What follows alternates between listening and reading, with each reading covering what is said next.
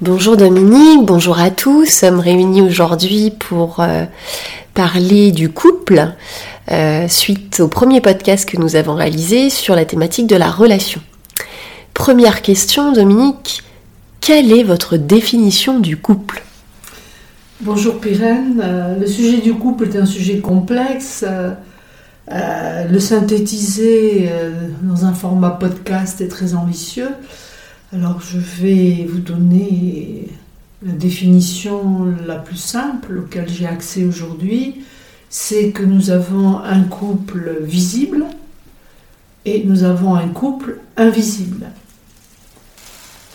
Autrement dit, nous avons un couple conscient qui euh, s'inscrit dans une réalité sociale, euh, euh, juridique, euh, parfois économique, et nous avons un couple inconscient qui, lui, est fait de plusieurs matériaux.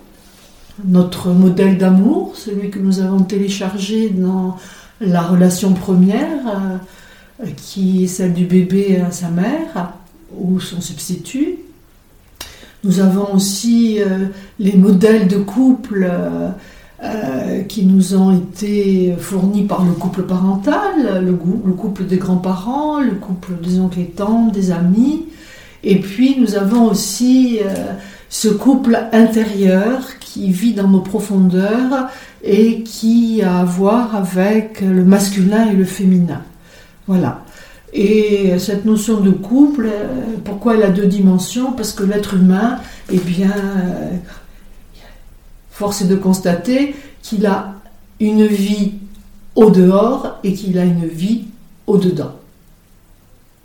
Cette vie au dehors va donner une forme à un couple visible auquel nous avons accès et très souvent, trop souvent j'ai envie de dire, le couple invisible euh, que nous n'avons pas exploré vient s'inviter dans le couple conscient et euh, vient parfois, même très souvent, le perturber, ce couple conscient. Hein, Nous aurions le désir de vivre le couple, euh, mais il y a un certain nombre de matériaux euh, psychiques qui vont contrevenir à cette idéalisation du couple et nous ramener à des réalités internes euh, dont nous ne sommes pas conscients. Quand vous parlez du couple intérieur, vous faites référence à l'union du masculin et du féminin? Oui, c'est exact. Euh, ce couple intérieur fait référence à, la caractéristique androgyne de la psyché, masculine et féminine, et qui, euh, euh, comment dire, nourrit une aspiration naturelle à cette unité psychique que nous tentons de réaliser à l'extérieur alors qu'il s'agirait de réaliser ce couple à l'intérieur de nous. C'est vrai qu'on nous donne pas le mode d'emploi pour réaliser ce, ce couple intérieur. C'est exact, parce que la culture dominante, euh, euh, depuis des siècles, s'est focalisée sur la réalisation d'un couple extérieur à visée euh, patrimoniale, à visée économique, à visée de filiation. hein. Le couple, euh, il est destiné à la procréation et donc à assurer la, la pérennité de l'espèce. Voilà. Euh, du coup, la priorité qui a été donnée à ce couple extérieur a, complètement occulté ce couple intérieur dont les sagesses millénaires euh, font état. Et cette, euh, cet oubli fait que nous tentons inconsciemment hein, de réaliser un couple extérieur en ayant complètement occulté cette aspiration naturelle à réaliser un couple intérieur. Vous évoquez euh, des énergies masculines et féminines. Jung, euh, Carl Gustav Jung, psychiatre suisse, euh, parlait d'anima et d'animus. Qu'est-ce que vous pouvez nous, nous dire de plus sur ce sujet? Oui, euh, Jung a rapatrié dans le champ euh, de la thérapie, euh, il a rapatrié cette euh, notion de couple que l'on trouve présent dans toutes les sagesses, tous les mythes de la création du monde font état d'une scission dans l'unité première et d'une polarisation de cette unité en masculin et féminin qui a donné lieu à la naissance de l'éros. Hein. Et donc Jung a fait du masculin et du féminin euh, la base dynamique de la psyché. Alors soit il a appelé ça l'anima et l'animus, il fait la référence à deux grands archétypes qui sont omniprésents dans la création, c'est-à-dire qu'il y a un, pôle dit masculin qui est pénétrant et un pôle dit féminin qui est pénétré. Et quand euh, il s'agit de, de rencontres, euh, enfin de couples masculin-masculin, féminin-féminin, est-ce que ça, ça change quelque chose? Dans, dans, ce type de couple, la notion euh, demeure, elle est spécifique. dans ces couples-là, même s'ils sont du même sexe, euh, il y en a un qui va plutôt assumer la dimension masculine du couple et l'autre qui va assumer la dimension féminine du couple. Voilà, la, le, le pattern couple masculin-féminin demeure. Quelque, oh, dans, le dans, la psyché Dans la psyché, euh, même si à l'extérieur, la manifestation est différente. Hmm. En quoi la réalisation de ce couple intérieur euh, favoriserait le couple à l'extérieur? Eh bien, à partir du moment où ce couple intérieur est réalisé, euh, la personne goûte à une complétude, à une autonomie psycho-affective, et ceci va avoir une conséquence significative sur le couple extérieur pour la bonne raison qu'elle cessera de demander à l'autre de la compléter. Et donc l'autre cessera d'être un remblai affectif. Parce que quand vous allez chercher votre complétude à l'extérieur, elle ne s'y trouve pas. Et donc vous mettez le partenaire euh, sur lequel vous avez jeté votre dévolu dans l'impossibilité de vous satisfaire.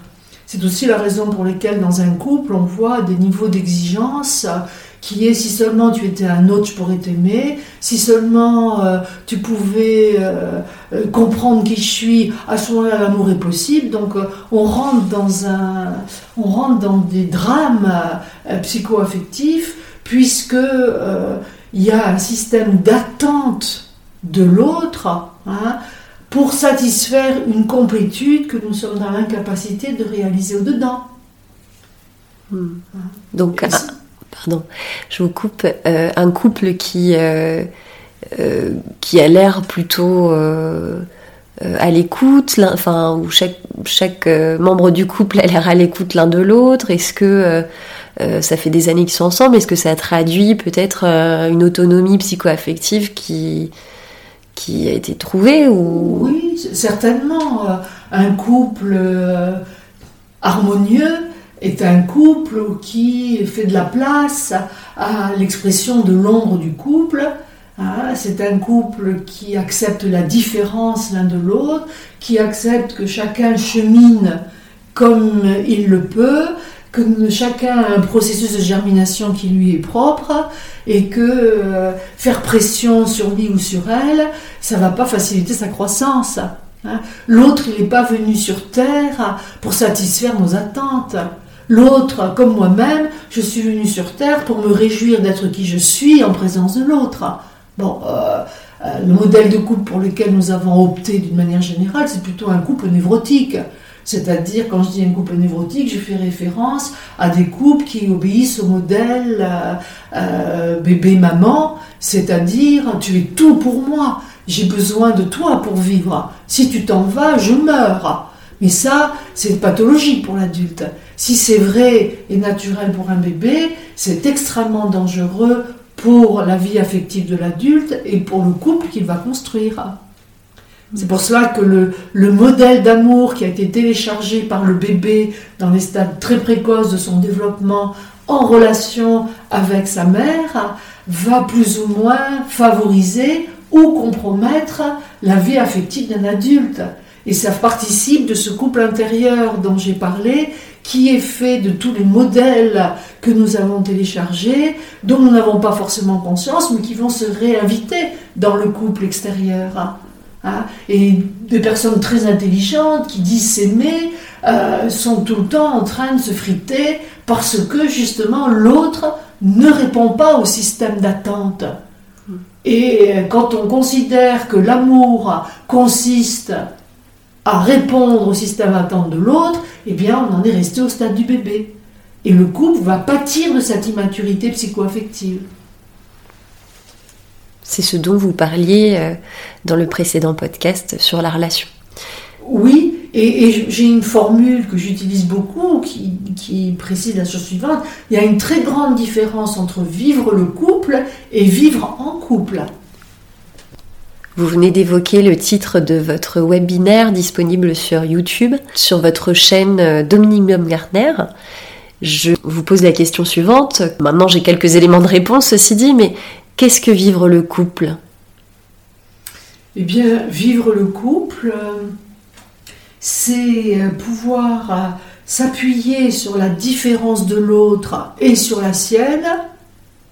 Et compte tenu de ces différences, qu'est-ce qu'il est possible de vivre ensemble? Nous arrivons chacun avec des, trajectoires de vie euh, euh, différentes. Nous n'avons pas eu forcément la même historique, nous n'avons pas eu le même couple parental. Nous arrivons avec cela. Donc nous arrivons déjà avec tout un bagage psycho-affectif qui a été nourri, endommagé, enrichi, appauvri. Nous arrivons avec ça. Hein. Donc soit nous investissons le couple pour aller consolider euh, cette mémoire psycho-affective, soit nous investissons le couple euh, avec cette conscience que nous arrivons avec ce bagage-là, et nous voyons que compte tenu de ce bagage respectif de chacun, qu'est-ce qu'il est possible de réaliser ensemble. Et là, vous vivez le couple. Et vous pouvez vivre le couple d'autant plus facilement que vous avez déjà accédé à une maturité psycho-affective qui repose, comme je l'ai dit précédemment, sur euh, ce, couple intérieur masculin-féminin qui coopère. Hein. sachant que le masculin au-dedans de vous vous apporte le sens des limites et le féminin vous apporte le sens de la relation. Hmm. Pourquoi est-ce si difficile de vivre le couple? Charles Trenet a répondu à cette question dans une chanson euh, euh, très poétique qui dit que le soleil a rendez-vous avec la lune, hein, mais la lune ne le sait pas et le soleil l'attend. Voilà. Hein, c'est la même euh, dichotomie qu'il y a entre Mars et Vénus et qui a fait une pièce de théâtre à grand succès.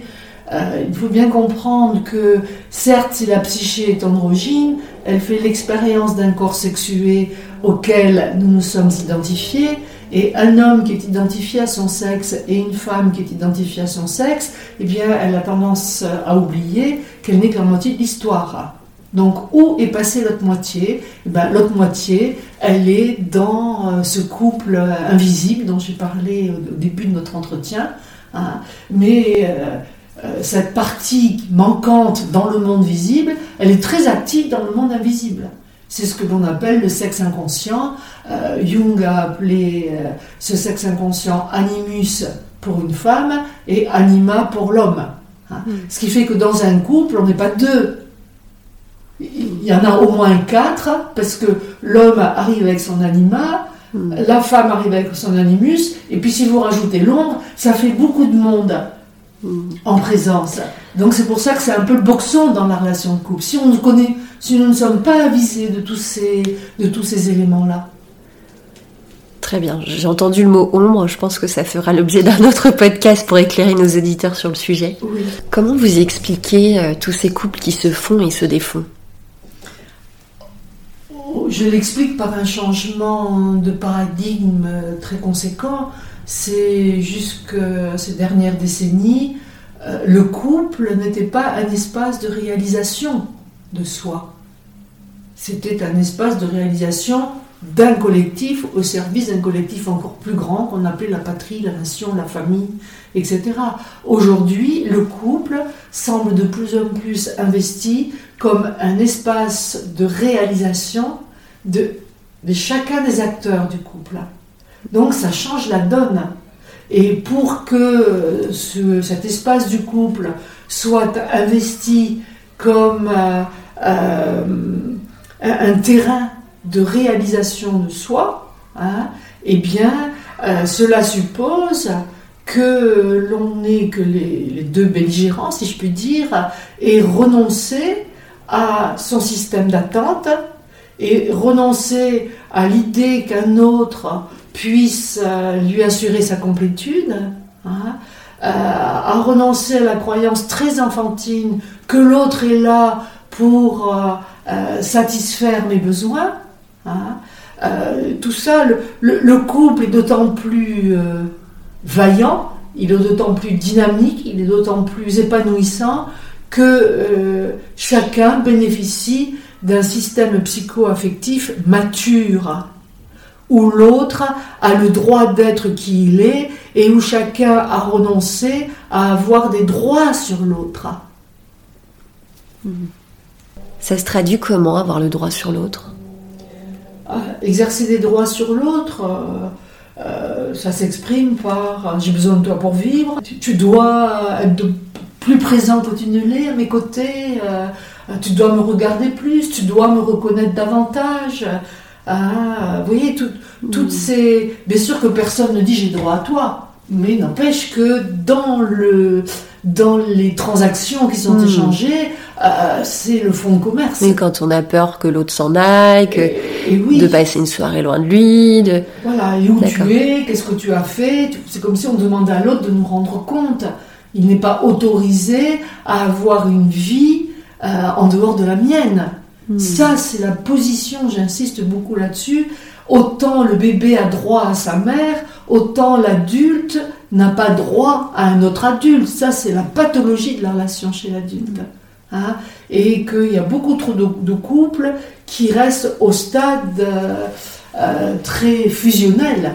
Or, la fusion, euh, pour des adultes, eh bien, c'est un état régressif. Hein, parce que la seule fusion naturelle que nous avons connue, hein, qu'elle soit physique, émotionnelle et affective, c'est dans le ventre de notre mère, et quelques années, dans les 3-4 ans qui ont suivi.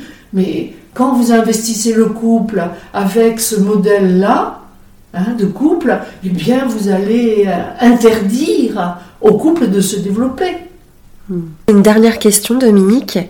Comment c'est possible de se rencontrer soi et de rencontrer l'autre? Oh, la réponse euh, qui s'impose à moi est très simple, c'est le retrait de ses projections. C'est-à-dire que euh, pour retirer les projections que euh, je fais sur l'autre, eh bien, ça suppose que j'ai pu faire l'inventaire de tous les éléments euh, qui me constituent, mes représentations, mes croyances, mes attentes, l'idéal du couple que j'ai, etc. Et que je demande à l'autre de donner vie à cet idéal, à ces représentations, à ces croyances, au détriment de la réalité.